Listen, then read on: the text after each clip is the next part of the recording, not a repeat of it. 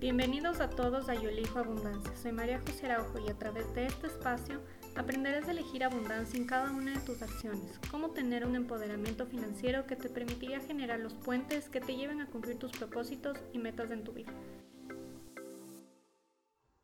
Hola con todos, estamos de vuelta en Yo Elijo Abundancia Podcast. Qué bueno tenerles nuevamente por acá y el día de hoy quiero traerles un capítulo súper distinto. Realmente tiene un enfoque de sostenibilidad, pero por supuesto también tiene su parte financiera, su parte de manejo de dinero. ¿Y por qué me pareció tan interesante esto? Es porque las chicas a las que les entrevisté, Martina y Sol, ellas son estudiantes de colegio, de segundo de bachillerato o quinto curso y participaron en un concurso que se llama Junior Water Prize en el que quedaron en eh, segundo lugar y nos expusieron de una manera sumamente interesante temas sostenibles de manejo consciente del agua, pero además dieron un enfoque de ahorro increíble y dentro de este capítulo ellas nos cuentan el impacto que ese ahorro tiene tanto para su colegio como puede generarlo del mismo modo si es que se lo aplica en un contexto familiar. Así que me parece sumamente interesante e importante que jóvenes de 16 y 17 años ya estén teniendo esa conciencia, ya estén empezando a plantearse temas financieros de manejo de dinero y que creen un impacto distinto en lo que tiene que ver en la sociedad, en su entorno directo, sea en el colegio o familiarmente, y que de ese modo puedan crear ya un aporte económico y de crecimiento financiero con temas de sostenibilidad que obviamente son eh, cuestiones y proyectos que tienen una duración mucho más larga, además de que se tratan de energías renovables. Así que nada, sin más preámbulos, les dejo con el capítulo. Disfrútenlo mucho. Eh, es súper interesante escucharles a ellas desde su perspectiva y cómo fueron desarrollando todo este proyecto y también conocer la perspectiva que jóvenes de ciudad tienen respecto del manejo del dinero. Recuerden seguirme en mis redes sociales, estoy como merece.araujoa para que me dejen todos sus comentarios. Ya nos vemos. Hola Sol, hola Martina, bienvenidas a Yo Elijo Abundancia Podcast. Qué gusto tenerlas aquí y realmente me encanta tener esta oportunidad de tenerlas después de el concurso de, de Water Prize antes de ya empezar con, con, preguntas a fondo, de que nos cuenten un poquito más de su proyecto de Watermurui, sí quisiera que nos cuenten sobre ustedes, qué hacen, además de estar obviamente en el colegio, qué les gusta hacer, cuáles son sus proyecciones a futuro y qué ideas tienen también para que cuando se gradúen. Eh, hola María José, bueno, mi nombre es Martina Zúñiga Maldonado, tengo 17 años. Eh, me encanta eh, ser ecologista, me gusta ayudar al ambiente, eh, me gusta mucho el pintar, el diseño, entonces tendría mi, mi carrera por el futuro sería diseño, artes, me encantan las artes, entonces eso sería mi proyección al futuro. Y bueno, yo, hola, María José, yo soy Sol López, eh, tengo 16 años, estamos en segundo de bachillerato, la Martina y yo somos compañeras, de hecho es mi mejor amiga del colegio. qué chévere.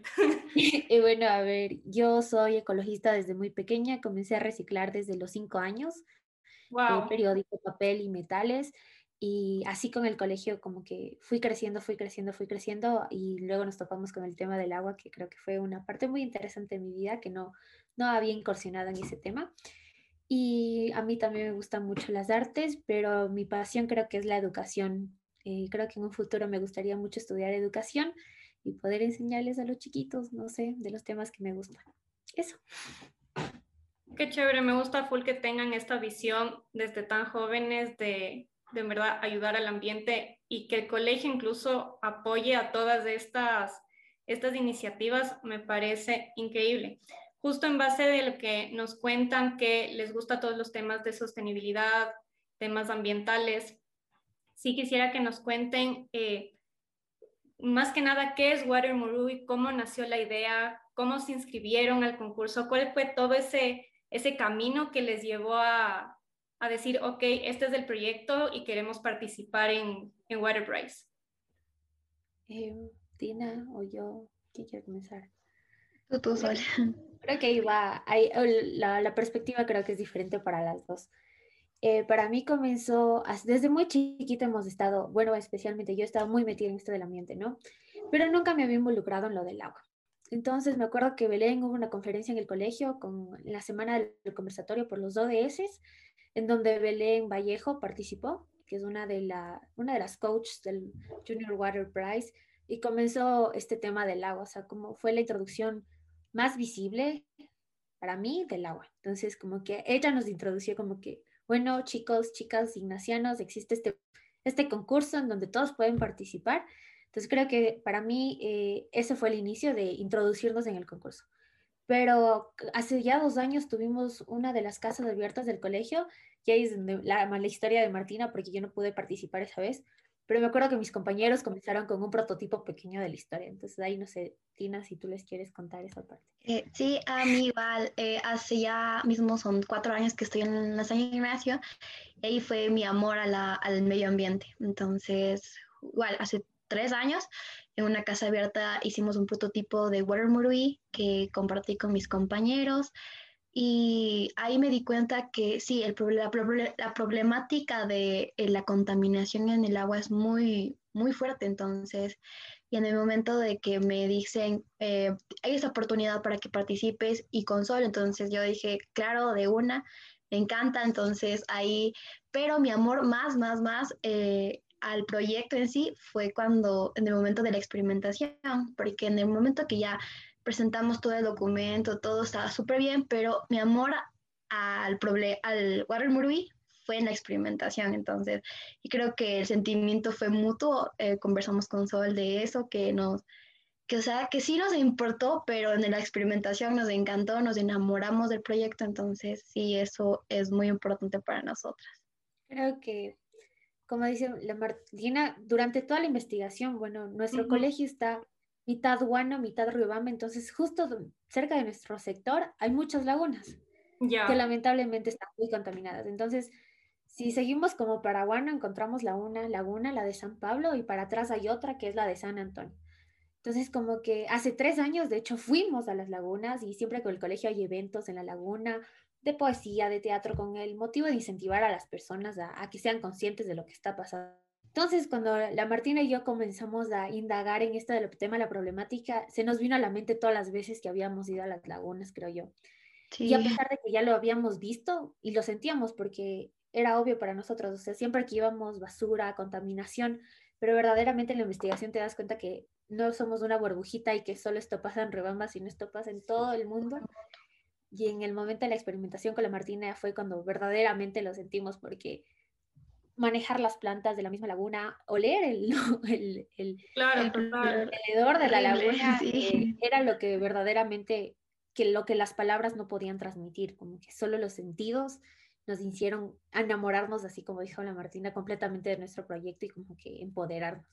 O sea, literal, eso les hizo como clic para decir, podemos hacer algo al respecto. Exacto, sí, así fue. así fue, sí. Yo no, o sea, sí he ido a Riobamba, no conozco las lagunas, pero son, o sea, son lagunas donde se puede hacer actividades turísticas o, o no están destinadas mucho a eso. Ese es el problema que hablábamos con la Martina eh, cuando estábamos haciendo el video, porque nos dijimos de nosotros mismos como que, a ver, ¿desde cuándo comienza nuestra historia con el medio ambiente? Entonces, una de mis anécdotas era que mi abuelito me contaba que él iba a jugar con sus amigos allá a la laguna, iban a pescar, iban a hacer full actividades, y luego con Martina, cuando íbamos con nuestros compañeros, eh, ya no podíamos hacer nada de eso. No eras contaminada esas lagunas, entonces no era, fue, fue muy triste. En el momento de contarnos las historias fue muy triste saber que antes era un, un lugar turístico y ahora ya quedó contaminado, entonces eso queremos nosotros descontaminar en sí como que la gente vea que eh, eso es una parte importante de, también creo que de la identidad de Riobamba y, y de bueno, son también esas lagunas, pero como que la gente no lo visibiliza mucho. Claro, es justo, justo lo que dice Sol, que es parte de la identidad, o sea, ya creciendo ahí te identificas tanto con los ecosistemas que hay que realmente no sacarles el provecho que se podría sacar, más bien que estén contaminadas, sí debe ser incluso hasta frustrante. Sí, Claro, em, yo no, sé si te acuerdas, Marty, pero una de las, uno de los eventos que asistimos en la laguna eh, era de poesía, me acuerdo. Y, y, como que fue la primera vez que me acuerdo que habíamos ido y como que yo le preguntaba a la profe, pero yo no veo la laguna, ¿dónde está la laguna? Me decía, verás, solo atrás de todas esas totoras, todas esas plantas enormes, está una laguna y por eso estamos aquí. Entonces, sí te acuerdas, ¿no? Sí, sí me acuerdo, sí. Terrible, ¿no? Las anécdotas son las que, como que te rebobinan el cerebro y, te dicen como que tenemos que hacer algo por esto porque no está bien. O sea, me parece súper cool, pero que puedan hacer justo con el colegio todas estas actividades, como dicen, que se han hecho tipo kermés, eventos ya anteriores. Eh, entiendo que obviamente el colegio eh, fomenta un montón que, que, se hagan estos, estos experimentos y proyectos justamente con enfoque ambiental. Sí, bueno, yo estoy desde los tres años en el colegio. La Marty llegó eh, cuando estábamos en décimo, nos cuando yo tenía 13. Pero como que uno de los puntos del colegio de la San Ignacio eh, siempre ha sido como el ambiente. De hecho, en la misión que está una parte del ambiente. Entonces, desde pequeñita hemos estado involucrada con la tierra. Entonces, mi primera experiencia cercana como que a la parte de la ecología fue en realidad el huerto escolar. Porque en nuestro colegio, desde que entras al colegio hasta que te vas, hasta que te gradúes, siempre vas a tener que hacer un huerto. Se llama el Día del Huerto, entonces todos vamos, cultivamos y durante el año estamos viendo que nuestras coles, zanahorias, papas, remolachas, lo que te haya tocado plantar con tu curso no se muere. Entonces con, con la Marti no me acuerdo qué plantamos, y creo que una vez plantamos col, me acuerdo. Entonces como que esas experiencias son las que te van como que marcando y haciendo entender que es importante el tema de la sostenibilidad siempre, siempre creo que ha habido ese tipo de actividades. Y aparte les ponen full en contacto en la naturaleza. Creo que eso, por lo menos acá en Quito, en algunos de los colegios no se promueven tanto ese, ese tipo de actividades. Pero sí me parece súper importante que ya desde chiquitos tengas ese enfoque porque yo a veces he conversado, por ejemplo, con mis papás y digo, creo que son más o menos desde mi generación y generaciones ya las que se vienen siguientes, las que estamos justamente con ese chip de decir, ok, ¿qué hago por el ambiente? ¿Qué puedo cambiar? ¿En qué puedo mejorar? Y es el contribuir justo desde nosotros, ese granito de arena para también las generaciones que ya pueden ser nuestros padres, nuestros abuelos, que no nacieron con ese chip y como vieron completamente otras cosas, a veces sí les choca un poco decir, ok, ¿cómo cambio mis comportamientos? Exacto, sí, en mi familia no, no éramos muy ecologistas hasta que yo, justo cuando entré al colegio, eh, me di cuenta que tengo, que tengo que hacer algo. Mi hermanita pequeña también le hago a mis papás, a mis abuelitos incluso, eh, al supermercado con las fundas de, eh, de tela. Entonces sí, les les ayudo, les, incluso les, como que les educo a mis abuelitos por una parte, entonces sí, sí es súper lindo, igual en el colegio, mi hermanita también sigue aprendiendo más, entonces eso es algo muy lindo para mí, para nosotras, hacer que sea, que claro, la, ahorita en las siguientes generaciones va a haber este problema del, del daño al medio ambiente. Y nosotros desde pequeños hacer algo, entonces es algo súper lindo. Entonces, sí, me encanta eso. Yo creo que es como el compromiso de jóvenes para los siguientes jóvenes que tal vez sean Totalmente. Sí, entonces creo que, creo que esa es la parte divertida con... Ahorita en mi familia, por ejemplo, nos estamos involucrando en el tema de los residuos orgánicos. Con que ahora ya habíamos reciclado, pero mis hermanas pequeñas recibieron alguna charla en el colegio. Em, tienen 8 y 9 años en la San Ignacio mismo. Eran como que no, ya no mezcle, eso es para, va para las plantas, eso va para el huerto. Entonces ahora tenemos una olla de, las cáscaras de los huevos. Todos los viernes van y cogen y machucan y ponen en, cualquier planta que se encuentren, pero ya, o sea, es, esto desde los chiquititos a los grandes es, creo que lo, que lo más chévere de, nuestra comunidad, creo, en general, de la, nuestra comunidad educativa. Aunque esta, esta transición de chiquitos a grandes o de grandes a chiquitos y una retroalimentación continua es, es creo que lo más divertido. Qué hermoso, y me gusta aparte la, justo el enfoque que tienen como de unidad ya en, en familia, porque a la larga se logran actividades en, en, conjunto, no es que se hacen individuales. Creo que ese es una, un plus, se podría decir, de todos los temas ambientales.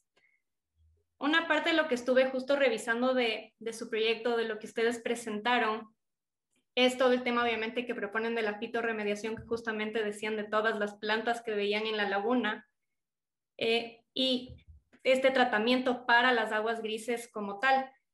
Si bien no todos conocemos de qué se trata la fitorremediación o qué es la fitorremediación, sí quisiera que nos cuenten un poquito cómo surgió la idea de aplicar este procedimiento como el más eficiente para eh, la aplicabilidad del mismo en su colegio.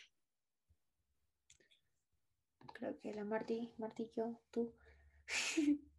Cualquiera. Ah, pues, eh, lo que pasa fue que nosotros fuimos a la laguna primero para inspeccionar el problema, porque la primera parte del concurso era como que, ¿qué problema quiere resolver?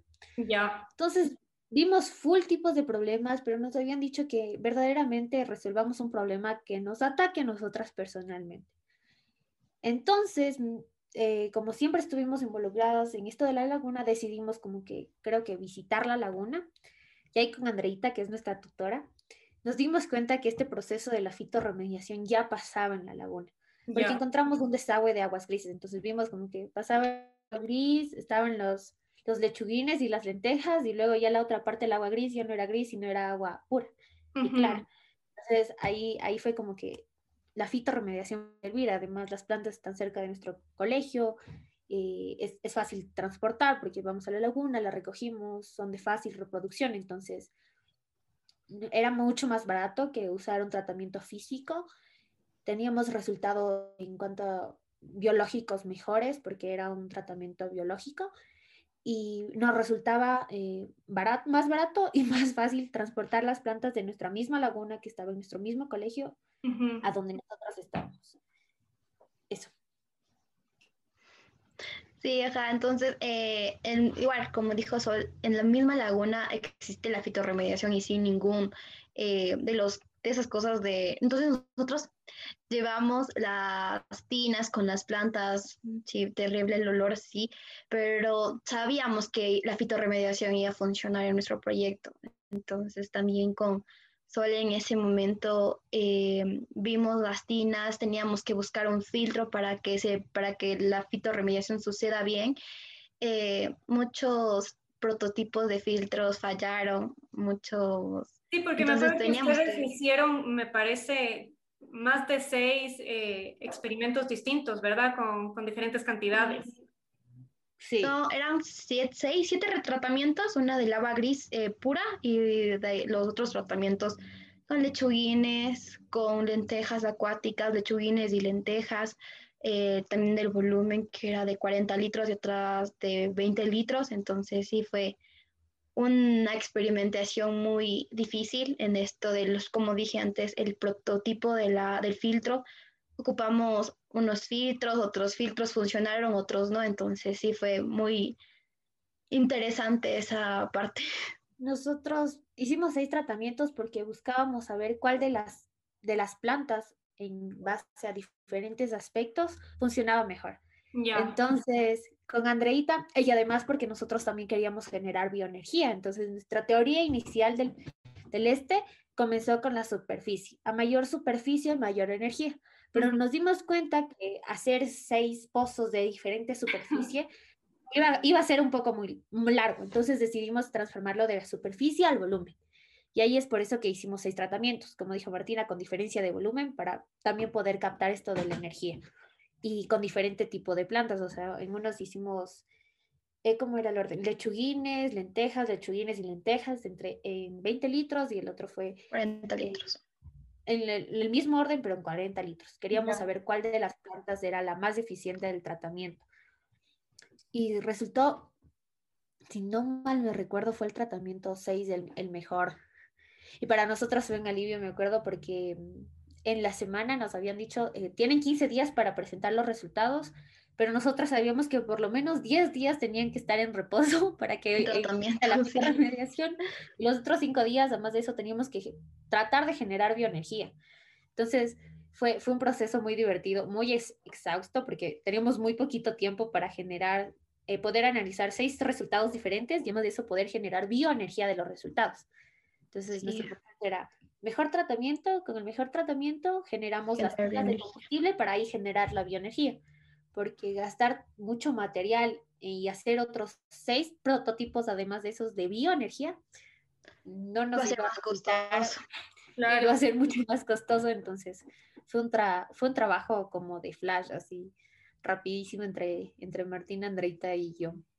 Justo un plus, o sea, que a mí me encantó de su proyecto, día que me pareció incluso lo, lo, mejor, justo fue lo que dicen de la, de la bioenergía, o sea, su, su enfoque inicialmente era más que nada realizar este tema de la bioenergía y después fue surgiendo todo el tema de la, de la fitorremediación.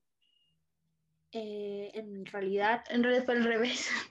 En realidad, o sea, fue una mezcla, fue los dos, porque a los ah. tres años hicimos el proyecto enfocados en la bioenergía. Ajá. Pero al momento de entrar al concurso nos dijeron que el concurso obviamente se llama Junior Water Prize, no Junior Water Energía. O sea, entonces teníamos que enfocarnos completamente en la energía. En el agua. es por eso que le, le, le, switch y le cambiamos, como nuestro principal objetivo era, era poder purificar el tratamiento del agua y después, o sea, y el plus, obviamente era la generar bioenergía. Y entonces, sí, ahí fuimos, tuvimos que cambiar completamente. Y también la investigación de las celdas de combustible microbianas. Entonces, sí, fue muy divertido esa parte. De hecho, en mitad, del, en mitad de la segunda fase que ya comenzamos a experimentar, hablamos con nuestro, con nuestro coach y con Andreita y nos dimos cuenta que en realidad nosotros no, nuestro objetivo principal no era tratar el agua, porque hay muchas cosas que tratan el agua, ¿verdad? Hay filtros, hay tratamientos químicos, biológicos. Entonces nos dimos cuenta que al generar bioenergía del agua misma gris, estábamos utilizando los, los valores que tiene el agua gris por sí sola, a diferencia de otros proyectos. Nosotros no esperábamos a que el agua esté limpia para poderle dar un efectivo, sino que el agua gris ya tenía un valor dentro de nuestro proyecto. Y es por eso que decidimos ponerle water y ciclo del agua, y además de eso un proyecto de revalorización del agua y ya no un tratamiento de agua. Entonces ahí fue evolucionando nuestro proyecto con base, como dijo la Martina, con investigación. Eso creo que fue lo más, lo más, la parte más divertida y un poco frustrante fue ver cómo evolucionaba el proyecto y ya teníamos algo y nos tocaba cambiar. Y... Sí, fue muy terrible, pero muy divertido, entonces sí. Sí. literal estuvieron de científicas. Algo que me causa bastante curiosidad cuando leía en general todos los proyectos es el conocimiento con el que hablaban justo de temas de plantas, temas biológicos. Les, o sea, ¿les enseñan dentro del colegio esos temas o fue algo que a ustedes les tocó investigar y reunirse con profesionales para incluso saber identificar qué plantas utilizar? Eh, Andreita, nuestra tutora del proyecto, es ingeniera, eh, Andreita, corrígeme si estoy mal, pero es ingeniera ambiental, creo, no, no algo así. Biotecnóloga, creo. Biotecnóloga, sí. sí. Biotecnóloga. Entonces, justo Andreita nos había contado que en su tesis de la U, ella había hablado algo de las plantas. Entonces, ella fue eh, básicamente nuestra coach de todo, estadística, investigación, el tema de las plantas, el tema de la energía, fue, fue investigación de nosotras, pero creo que la, el, en donde aportó el colegio verdaderamente fue en el proceso de cómo hacerlo, porque ahí nos dimos cuenta con Martina que no todos los chicos de 16 años saben cómo investigar verdaderamente y es porque en la primera fase de la experimentación nosotras no pudimos investigar al nivel que ya presentamos al último.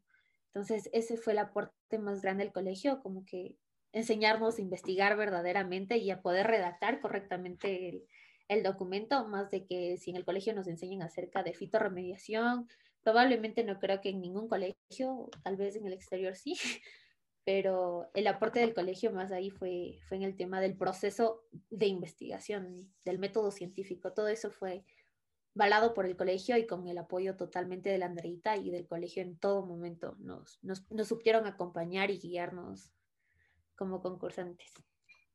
Sí, exacto, como dijo Sol, eh, una ayuda fundamental en nuestro proyecto fue la Andreita. Entonces, algo que no entendíamos, estábamos en, en, la experimentación, no sabíamos cómo hacer, nos colapsábamos y le pedíamos ayuda a la Andreita. Entonces, eh, también en la parte teníamos que generar unos voltios para prender el LED y nos tuvieron que ayudar porque no sabíamos cómo hacer, teníamos que volver a hacer el prototipo de las celdas de combustible eh, microbianas, entonces sí fue muy frustrante, pero también fue muy divertido, igual como dijo Sol, el apoyo del colegio, aprender más, o sea, y ahorita que, no, que me doy cuenta, como dijo Sol, eh, sabemos más y eso nos ayuda ahorita y para el futuro, entonces muy importante para el resto de nuestras vidas esta, esto que hicimos en, en el concurso. De hecho, en la parte de la electricidad nos ayudaron los profes de matemáticas del colegio. Ya. el profe de ciencias, en la parte de electricidad nos ayudaron nuestros profesores de matemáticas porque el uno es de ingeniero eléctrico y el otro era ingeniero electrónico. Entonces, gracias a Dios en la San Ignacio, así de la nada, consecuencia de Dios, del destino, del universo, teníamos el equipo perfecto de trabajo. La Andreita, que era en la parte ambiental y en la parte científica, los profesores de mate que nos ayudaron en la parte eléctrica. Entonces ahí, ahí nos iban guiando y, claro, la Martina y yo, horas de investigación. De hecho, me acuerdo el día que encontramos cómo se llamaba esto de las celdas de combustible microbianas, porque no, nosotros habíamos planteado eso, pero sin saber verdaderamente cuál era la teoría científica de eso. Entonces era nuestra hipótesis, ¿no? Entonces me acuerdo que estábamos en la casa de la Martina investigando, la Martina estaba en su computadora, y estaba en mi otra computadora, y la Martina y yo al mismo tiempo dijimos, ya encontré qué es. Y yo encontré, yo encontré un documento y la Martina encontró un video y nos emocionamos mucho porque nos dimos cuenta que ya, ya le podíamos poner nombre al tema de la electricidad. Antes lo decíamos bioenergía, pero ese día me acuerdo que le llamamos, de hecho creo que a la Andreita, no Martina. Sí, fue, sí fue muy chistoso porque justo fue en ese mismo momento que estaba investigando para hacer eh, la parte del marco teórico, la, Sol también estaba buscando otras cosas, entonces digo, esto no tiene sentido, tiene sentido, tenemos que buscar algo y para encontramos las celdas de combustible microbianas, ahí ponernos a investigar más, preguntar a la Andrita si sí estamos bien haciendo, entonces fue muy chistoso eso. Sí, porque fue fue el mismo rato, o sea, la Martina me dijo, ya encontré, y yo le dije, yo también encontré un documento, y ahí vimos el nombre del video y el nombre del documento y nos dimos cuenta que decía en los dos celdas de combustible microbianas. Sí. hicimos video llamada a la, a la Andreita y le preguntamos y la Andreita nos dijo, sí, efectivamente eso era, y, y ahí comenzó nuestro segundo proceso y la segunda evolución creo que de lo que fue nuestro proyecto. Ay, qué hermoso. Me encanta todo lo que, lo que cuentan y, o sea, realmente los aprendizajes que tienen más allá de lo que el concurso en sí les, les ha dejado. Pero enfocándonos solo en Junior Water Prize, ¿qué lecciones de aprendizajes dirían ustedes que les ha dejado esta experiencia? Eh, a mí en el momento teníamos que presentar el proyecto yo me moría de los nervios, no sabía, me, me daba miedo equivocarme, pero mis papás me decían, Martina, tranquila, sabes todo, tú er, es tu proyecto, tiene, tú sabes todo, entonces si te equivocas ya, pero sabes, es, has investigado mucho y también yo digo, Sol, tranquila, nos va a salir bien, entonces teníamos notas ahí, entonces eh, esforzarnos, esforzarnos y dar todo, dar todo, todo, todo de nosotros en el proyecto. Y también eh, fue muy enriquecedor saber que nosotras, nosotros lo logramos, entonces fue muy lindo y a mí en lo personal compartir esto con Andreita y Sol fue muy lindo, entonces en sí el mensaje es dar todo de ti, dar todo de ti porque te vas a sentir feliz contigo mismo y feliz con lo que haces. Entonces, dar todo de ti, aprender más. Aprendí muchísimo más. Yo no sabía ni qué era fitorremediación cuando empecé y ahora sé muchísimas cosas. Entonces, me encantó eso a mí. A ver, yo creo que tengo tres grandes enseñanzas. Lo uno es lo que no sabes, se aprende. ¿Cómo? No sabemos, pero lo que no se sabe, hay en internet, hay Andreita, gracias a Dios. Todo lo que no sabemos se puede aprender. Lo otro que creo que fue conocer, em, yo, yo antes, de, antes del concurso era una, una persona que le gustaba trabajar mucho individualmente. O sea, me, me costaba mucho poder organizarme con muchas más personas, pero el tema de, creo que mi personalidad mismo, soy muy perfeccionista, si me gusta algo así, lo hago así y trabajar en equipo, al principio a la Martina y a mí, aunque somos amigas, nos llevamos súper bien, muchísimo.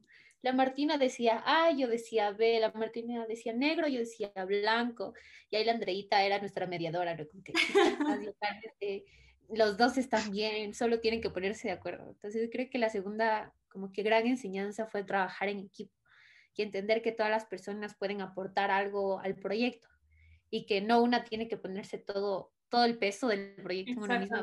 Es una familia, al final nosotras las tres nos llevamos súper bien. La Martina y, y, yo ya como hermanas ahorita, porque la Martina pasó un mes viniendo a mi casa y yo pasé un mes yendo a la casa de la Martina para organizar todito. Entonces es como confiar en la gente que te rodea y confiar en sus capacidades, con tu capacidad también como persona y no frustrarse.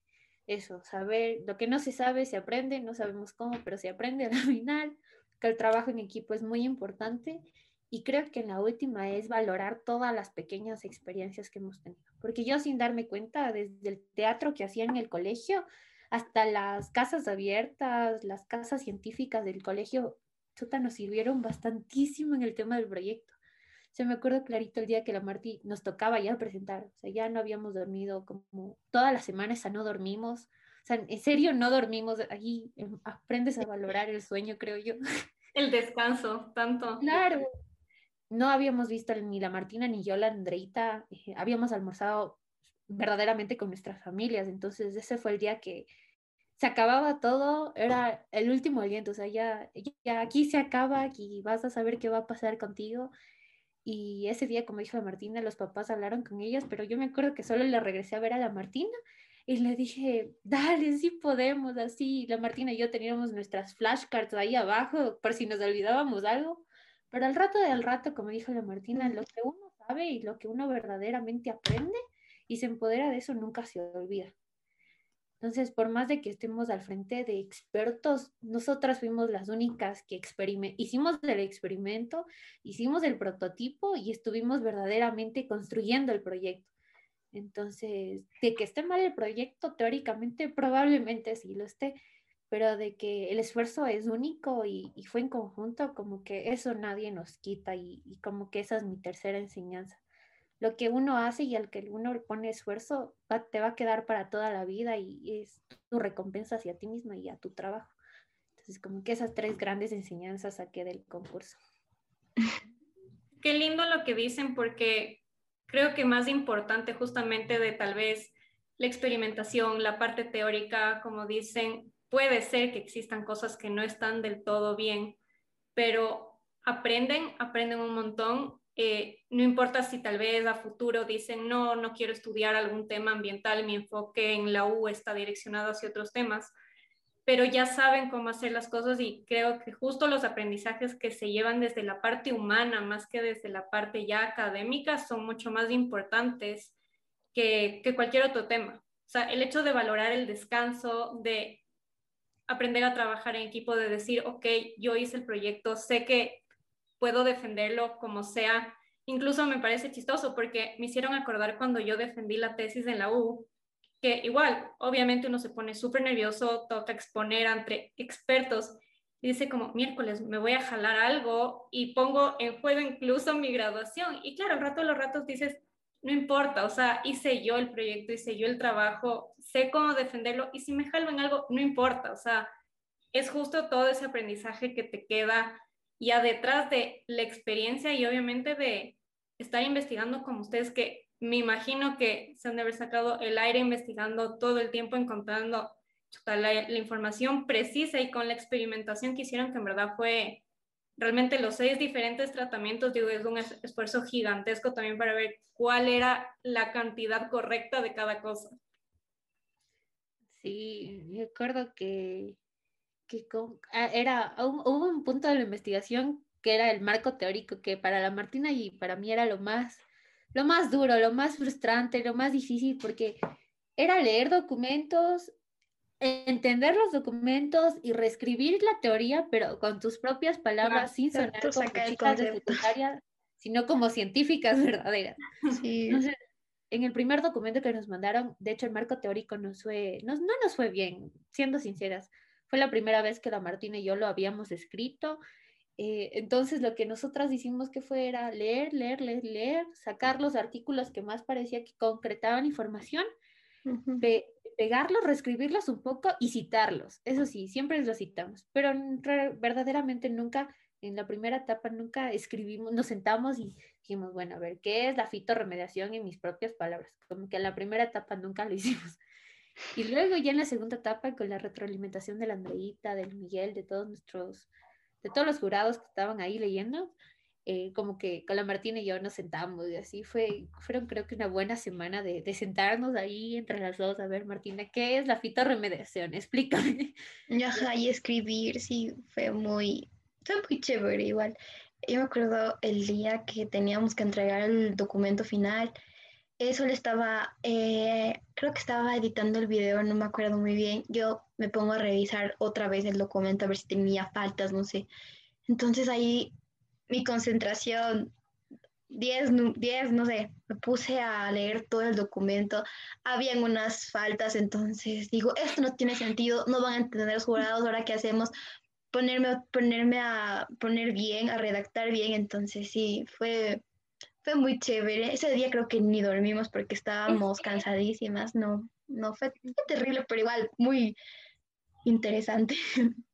Yo me acuerdo que nos habíamos dividido un momento de, de, proyecto porque dijimos, ya no tenemos tiempo, entonces nos dividimos. Yo me encargaba de toda la parte de los videos, como que yo me puse a editar, yo escribí el, el guion y la Martina se puso a, a, a, terminar el documento porque teníamos que enviarlo ya, así.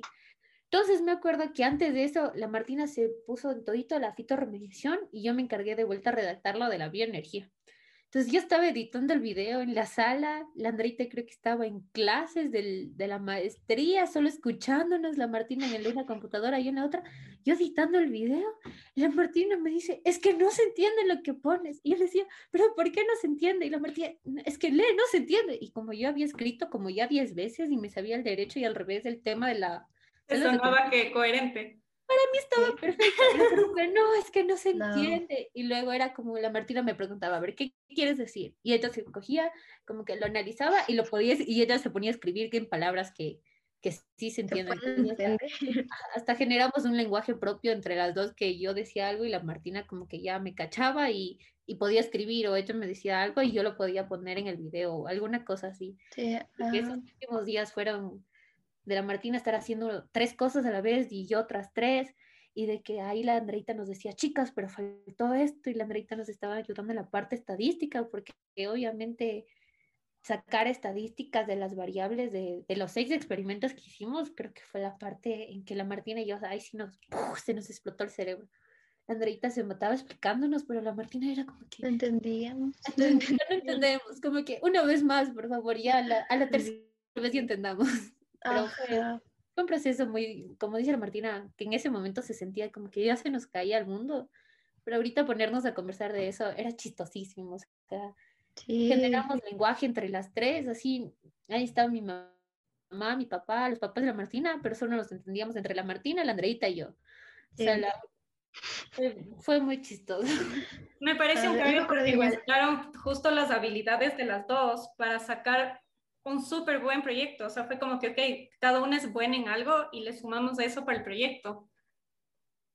Sí, me acuerdo que justo en la última semana donde tenemos que ya estar lista la presentación, eh, estábamos en el laboratorio de la escuela y después hicimos un repaso con Andreita, no se entendía, se fue el internet, no valía el internet, nos tuvimos que transportar a otra aula. Eh, en ese momento solo estaba haciendo la presentación y estaba viendo cómo explicamos bien esto. Entonces bajamos y ahí sí, no nos hablamos toda esa mañana, estábamos bravas, no sabíamos, era la frustración que teníamos. siendo mejores amigas, no nos entendíamos ese rato. Y un punto te quiebre. terrible, terrible fue, pero muy, muy chistoso.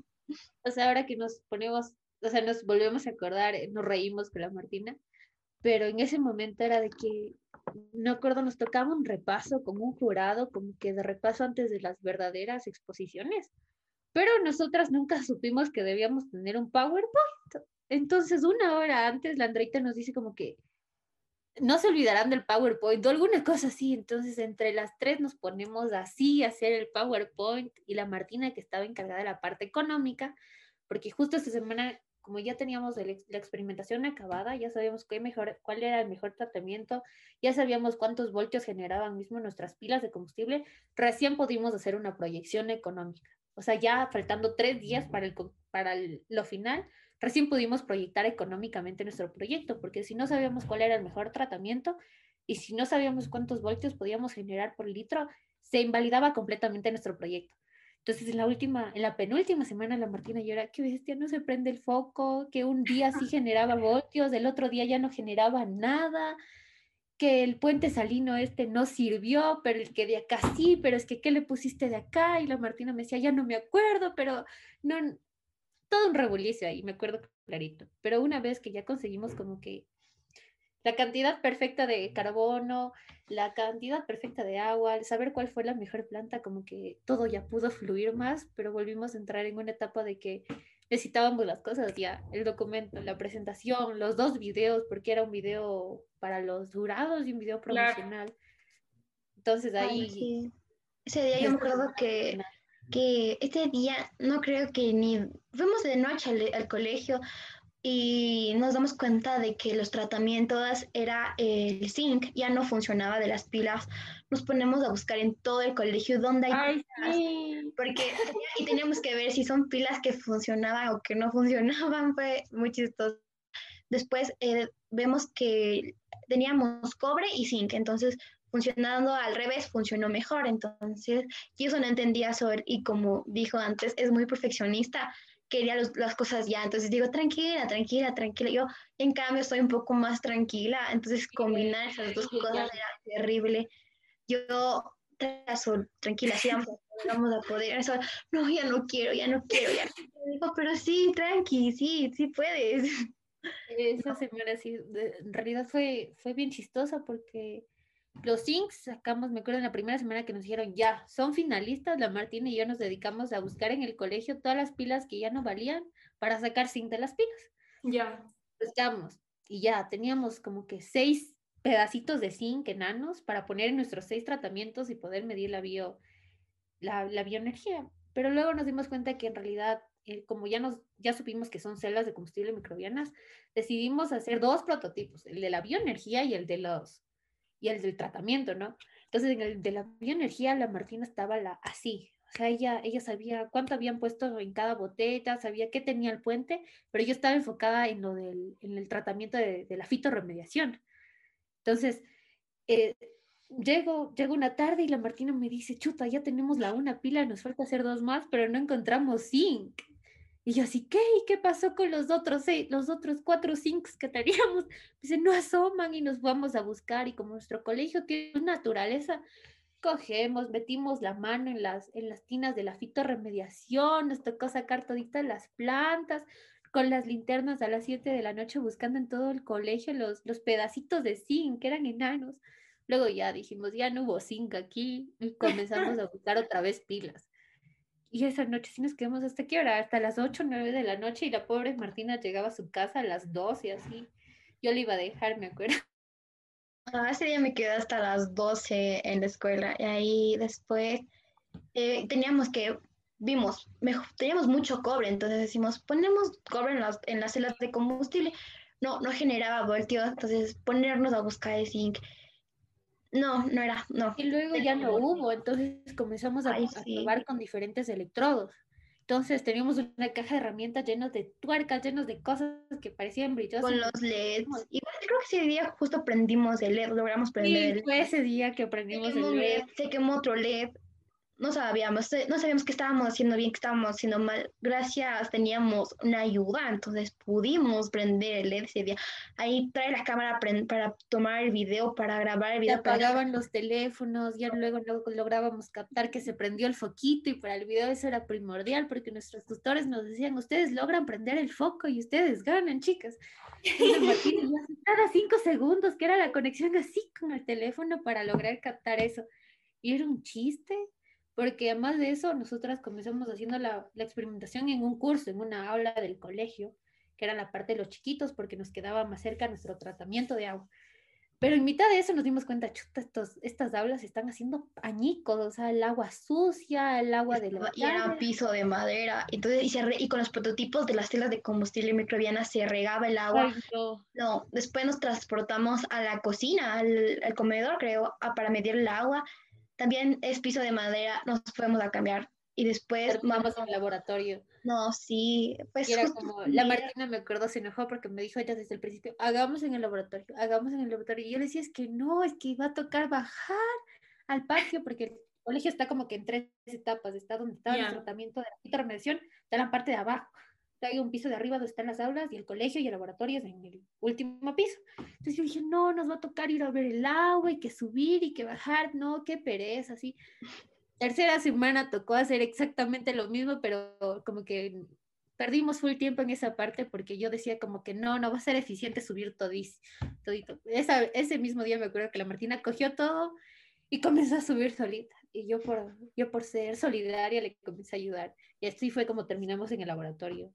Creo que fue la mejor decisión. Porque ese, justo ese rato fui a ver algo en el laboratorio y me, y me puedo pensar, aquí es mejor hacer aquí tenemos luz, tenemos agua, la luz llega incluso mejor, e internet había.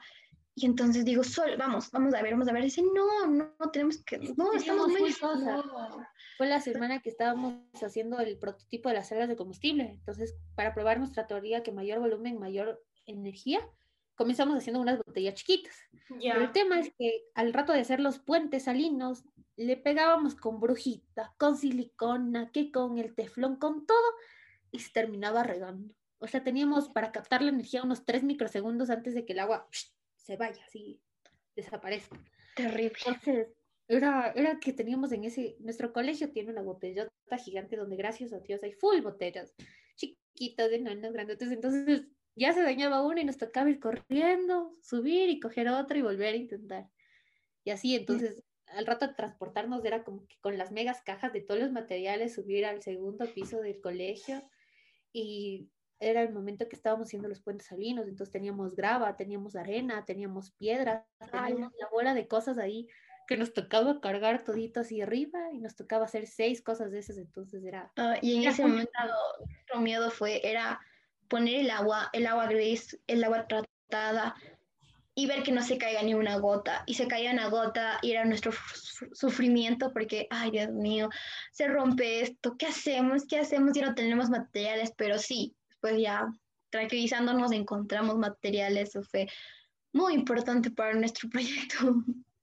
Claro, como que, pero gracias a Dios como que evolucionó, iba evolucionando. O sea, sí pudimos como que progresar de un prototipo. Al, primer, nuestro primer prototipo eran dos botellas de Coca-Cola unidas con una jeringa, porque decíamos que el tubo iba a ser duro, y con unas rejitas que encontramos en las aulas de las parvularias para que no se pasen las plantitas. Ese fue nuestro primer prototipo con la Martina.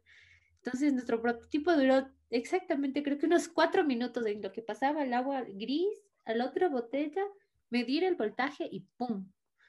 Esa cosa ya no aguantó y se hizo. Y la Martina y yo así, no, y en mitad del aula.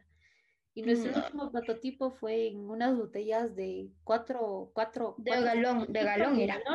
de tesalia, conectadas con un tubo mucho más flexible, con unas boquillas que nos habíamos inventado por ahí, con pedacitos de fomix y unos triangulitos que ahí ahí hicimos, o sea, ya teníamos un sistema para poder meter la mano y ajustarle, o sea, la evolución de nuestros prototipos de la, de las, de la es, el, es muy divertido de ver, porque comenzó de, la nada y, y, terminó funcionando, que, que, eso era lo más importante. Y chicas, justo con lo que mencionan que, que, por ejemplo, usaban las botellas de Coca-Cola después de las de Tesalia y que tenían ciertos materiales. ¿Cómo hacían, o, sea, les tocaba a ustedes tener una especie de presupuesto para saber qué, en qué invertir, en qué, en, qué, en qué productos y qué cantidades o cómo se manejaban justo con, con esta parte financiera que incluso antes contaban que en la parte de estadísticas les ayudaron bastante también sus profesores?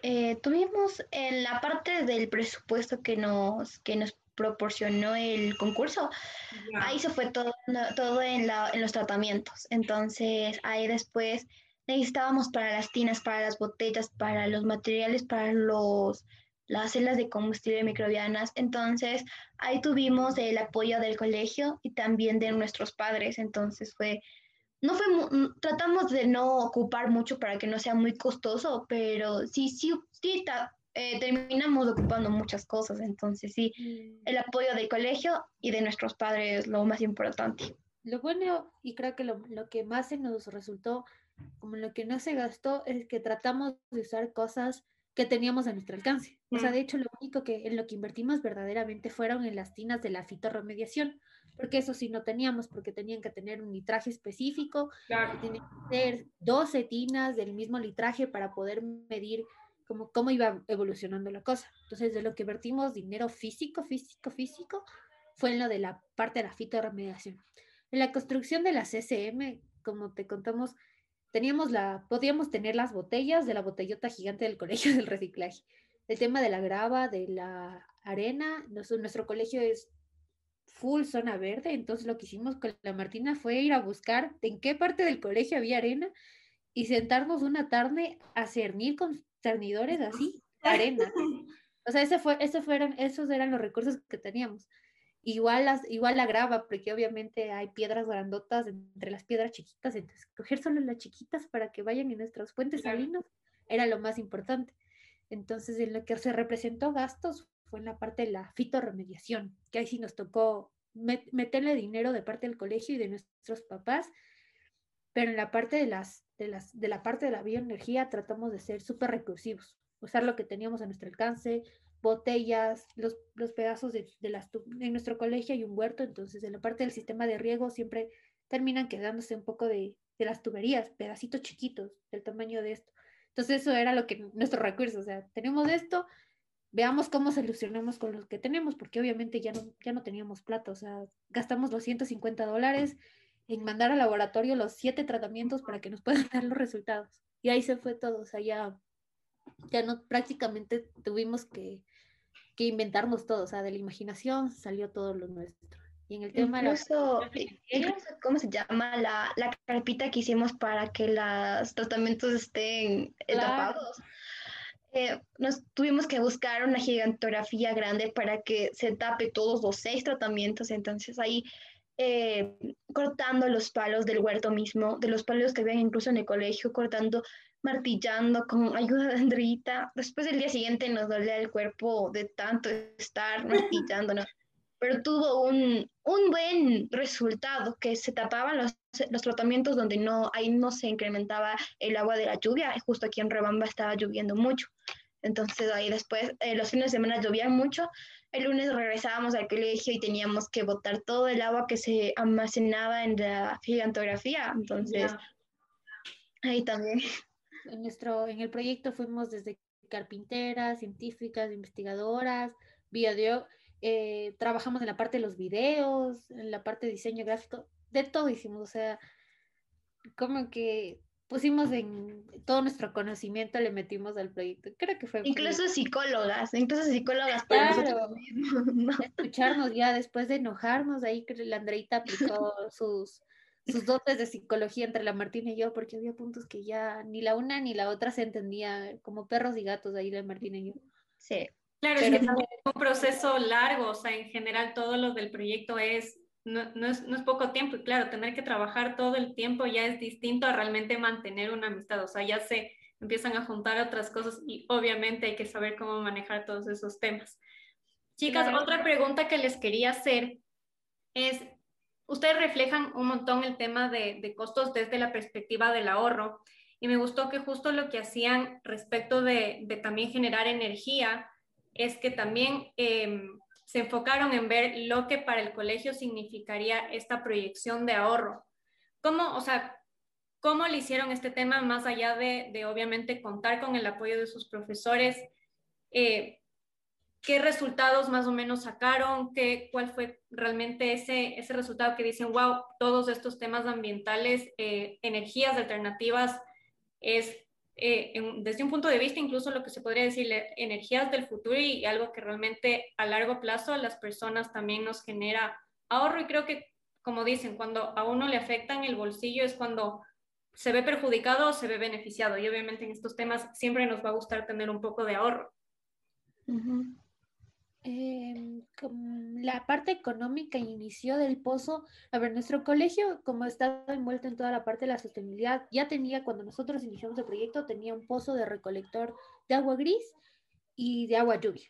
Entonces, nuestro, nuestro prototipo inicial en la parte macro estaba enfocado específicamente a ese pozo. Entonces, eh, todo comenzó en a dónde iba esa agua de riego, o sea, esa agua que utilizaban en ese pozo, a dónde iba. Entonces, de ahí preguntamos, iba para la parte de todo el riego del guardo escolar y de la parte de las canchas. Entonces, ahí nos tocó preguntar, ¿cuánto gastan en, en, en el riego de estas partes? Y antes nuestro colegio no tenía agua potable, tenía cisterna. Entonces, gastábamos mensualmente en un tanquero de agua que venga al colegio, ponga agua en la cisterna y que luego esa agua para regarle el césped de todos los patios. Entonces, de ahí, ahí comenzó la proyección económica, como que viendo primero cuánto se gastaba en agua, que era lo que más generábamos ahorro en Guadalmurudí, porque obviamente la parte de bioenergía estaba proyectada primero solo a un LED y nosotros lográbamos prender un LED chiquitito, pero sí sabíamos que en el tema del agua podíamos ahorrar bastantísimo y ahí comenzó como que la parte de la proyección económica, más o menos. Ahí tuvimos que ver cuánto gastaba el colegio en el agua y el enfoque era, eh, nuestro resultado queríamos eh, prender la parte de la, del huerto y de las áreas de los juegos de los pequeñitos. Entonces, eh, decimos que sí. Entonces, la fosa que tenemos nosotras más la fosa que es el agua de tratada que va a pasar, eh, sí se va a lograr, pero con, con, más, más agua. Entonces ahí sí nos ponemos a ver cuánto. Entonces, como dijo Sol, ahorita cabe recalcar que eh, nuestro enfoque era tratar el agua, porque prendemos solo un LED con solo seis celos de combustible microbianas o tres, no sé muy bien. Pero ahí solo se prendió un LED. Entonces, en nuestra teoría de que más volumen se aprende, se genera más bioenergía, eso sí era correcto. Entonces, Sí, estoy bien sola. Eh, en el, de hecho, la parte económica creo que fue la parte en donde la Martina y yo eh, más se nos conflictaba a nosotras, porque claro, nosotras viva la vida, que usaba la una botella y que si no valía íbamos otra vez a coger, pero luego, luego en una de las mentorías nos dijeron como que chicas tienen que tener en costo sus ideas y ahí fue cuando la Martina y a mí se nos quebró nuestro, nuestro, nuestro globito de felicidad de que este sí es un proyecto ambiental, que sí va a ahorrar agua, va a ahorrar luz, pero verdaderamente darte cuenta de cuál es el impacto del proyecto fue en el momento en que la Martina y yo nos pusimos chutas. Bueno, ahora sí toca ver si verdaderamente funciona el proyecto o, vamos a hacer que la gente gaste plata por, por seguir un lema bonito. Entonces, eh, fue ahí cuando nos pusimos a investigar cuánto costaba el agua por metro cúbico, cuánto costaba la energía en cuanto a la superficie, o sea, cuánto, cuánto alumbraba un foco de, en la parte, específicamente en esa parte del colegio, y cuántos voltios necesitaba ese foco para ser prendido, durante cuántas horas el foco estaba prendido, durante cuánto tiempo había un sistema Vamos de aprender. en el colegio. Todo, todo esto tuvimos que medirlo, analizarlo, eh, tomarlo en cuenta dentro de las proyecciones del proyecto, porque nosotros comenzamos con, otra, con unos prototipos pequeños, pero nuestra idea es como que eso mismo que ya tenemos la teoría, sabemos que ya funciona, sabemos que estas plantas sí remedian el agua, poderlo transformar en algo grande y que ese pozo del colegio que comenzó como un pozo, transformarlo en, nuestra planta de tratamiento que combina estas dos, estas dos partes científicas, que es la fitorremediación y las celdas de combustible. Entonces, para hacer todo eso nos tocó ir a preguntar cuánto cuesta hacer otro, otro pozo de, de 6 metros cúbicos, eh, cómo va a ser distribuida el agua, cuánto cuesta el agua. Fuimos al, tuvimos que llamar a ERSA de nuestra, de nuestra ciudad, a la empresa eléctrica, preguntarle al señor, ¿sabe qué, señor? ¿Cuánto cuesta la luz? Así, así de poquito en poquito, entre la Martina y yo ahí, entre preguntar, entre entender verdaderamente que uno no es consciente que el agua cuesta. O sea, uno sabe que gasta el agua, pero no sabe que te impacta monetariamente. Entonces yo me puedo bañar 30 minutos, pero esos 30 minutos sí me cuestan, o sea, no que es mi agua de mi casa y ya pues no me cuesta, no, eso es dinero. O sea, más de que es dinero, es agua que puede ser reutilizada. Entonces, ahí a Martina y yo nos, nos dimos cuenta que, que, el agua cuesta uno, que la luz cuesta, porque obviamente nosotros somos hijas, nuestros papás son los que pagan eso. Nosotros asistimos al colegio, pero nunca, como jóvenes, nunca nos preocupamos verdaderamente de la parte económica. Somos jóvenes muy sociales, o sea, nos importa la humanidad, nos importa el bienestar de las personas, nos importa el ambiente, pero ahí sí creo que en esa parte muchas veces como jóvenes fallamos. ¿Cuál es el impacto económico de nuestras acciones? Y entender eso con la Martina fue lo que nos ayudó a aterrizar el proyecto, o sea, darnos cuenta que verdaderamente el agua cuesta y que no es chiste que el agua en todo el mundo cuesta y que, que aquí en Ecuador es más barata que en Estados Unidos, fue lo que nos, nos motivó como que, chuta, este proyecto sí va a estar bueno, o sea, va a ahorrar a partir del décimo mes de, o sea, nosotros acabamos de clases y el colegio comienza a tener ganancias en vez de pérdidas en el tema del agua, simplemente uh nuestro proyecto.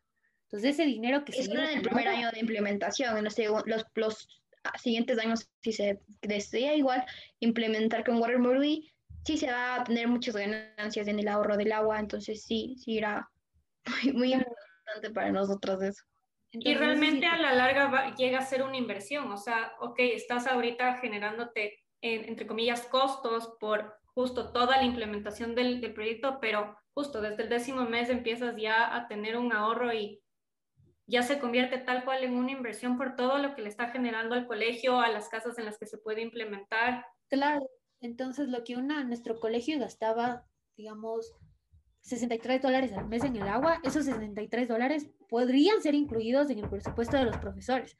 Podrían pagarles más a los profesores. Podríamos construir una nueva aula, entre muchas otras cosas. Entonces, entender que esos 63 dólares ya no iban a ser invertidos en agua, sino en otros proyectos, fue como que, o sea, verdaderamente estamos haciendo algo que funciona, o sea, que nos va a ayudar. Y va a tener, va a tener frutos de esa inversión, entonces sí. Entonces fue, fue como que esos 63 dólares que suena poquito, pero para un colegio chiquito de Riobamba, donde hay poquitos alumnos, esos 63 dólares, en realidad esa inversión, como, como tú dices, marca la diferencia. Y, a largo plazo también. O sea, ajá, en un colegio, sí.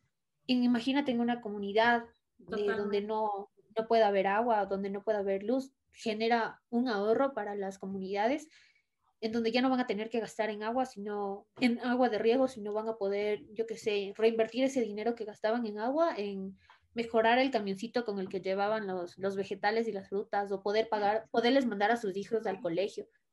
Entonces, eh, o sea, saber que el dinero es parte importante de nuestra realidad fue como que la parte en donde la Martina y yo fue como que, wow, o sea, verdaderamente va a funcionar y verdaderamente sirve este proyecto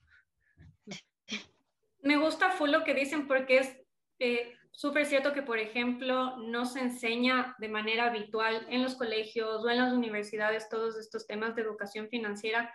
Y ya que ustedes a sus 16 y 17 años se den cuenta de eso, es como, wow, o sea, ya de por sí están haciendo como un llamado a la gente de, ok, podemos hacer un impacto desde lo ambiental y también que repercuta en lo positivo ya en, en los temas financieros de las familias y también individualmente, porque me imagino que ustedes igual ya ahorita al haber visto esto de una manera un poco más macro con su proyecto, también dicen, ok, ¿de qué manera puedo yo aportar eh, a mi casa? No necesariamente con recursos económicos, pero para generar un ahorro en mi casa. Entonces ya empiezas a tener también esa conciencia financiera que se suma súper chévere con la, con la parte de sostenibilidad y sí me parece un, un plus súper grande que dentro de su proyecto le, le, hayan incluido eso y la forma en que lo plantearon también me parece súper increíble. Como dices, puede sonar poco, 63 dólares, pero suma y suma para otras cosas.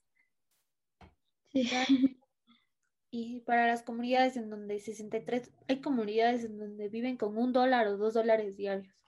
Ahorrarte esos 63 dólares. Es un montón. Es poder enviar a tus tres hijos al colegio. Y eso fue en lo que la Martina y yo como que, como que fue una de las motivaciones más para nuestro proyecto, como que este impacto económico es como que no es de chiste, o sea, esos 63 dólares en la economía de Ecuador representan algo y representan algo muy importante. Y eso es de como que mucha gente no lo ve, o sea, bueno, chuta, ya 63 dólares, ¿qué me compro con 63 dólares? La despensa de un mes, pero no muchas veces nos damos cuenta que hay otras familias que con 63 dólares hacen mucho más que nosotros. Exacto. Y ese fue parte de la conciencia que queríamos crear también con nuestro proyecto. Exacto, sí. Creo que lo lograron, o por lo menos fue de las partes que a mí más me llegó con su presentación, así que cumplieron su propósito en ese, en ese sentido. chicas, justo ya para, para ir terminando, quisiera que de manera general cada una nos diga a las personas en general que nos escuchan eh, en, en, este podcast respecto de propuestas sostenibles que les pueden generar eh, en el mediano plazo un ahorro financiero y que realmente, como ya ustedes mismos lo mencionaron, se, se va a ver multiplicado a largo plazo. Eh, a ver, yo, como que invertir en sostenibilidad es, es, es un ahorro totalmente desde en tema energético con, con, la luz solar, desde en el tema del agua, verdaderamente invertir en sostenibilidad es poder invertir en el futuro de las futuras generaciones. Entonces, al invertir en sostenibilidad, nosotros aseguramos que las futuras generaciones puedan poder invertir en otras cosas. O sea, qué más chévere que de aquí en 30 años la gente ya no se tenga que preocupar en sostenibilidad, sino se pueda preocupar en muchas otras cosas, como eh, que los jóvenes deben estar más preocupados en el arte o tener, tener otras iniciativas que ya no estén involucradas en esto, porque nuestra comunidad de jóvenes ahorita ya lo estamos tratando de resolver de algún otro modo. Entonces, eso más que todo, como que invertir en sostenibilidad es invertir en el futuro de nosotros mismos y de los, de los nuevos jóvenes que vienen.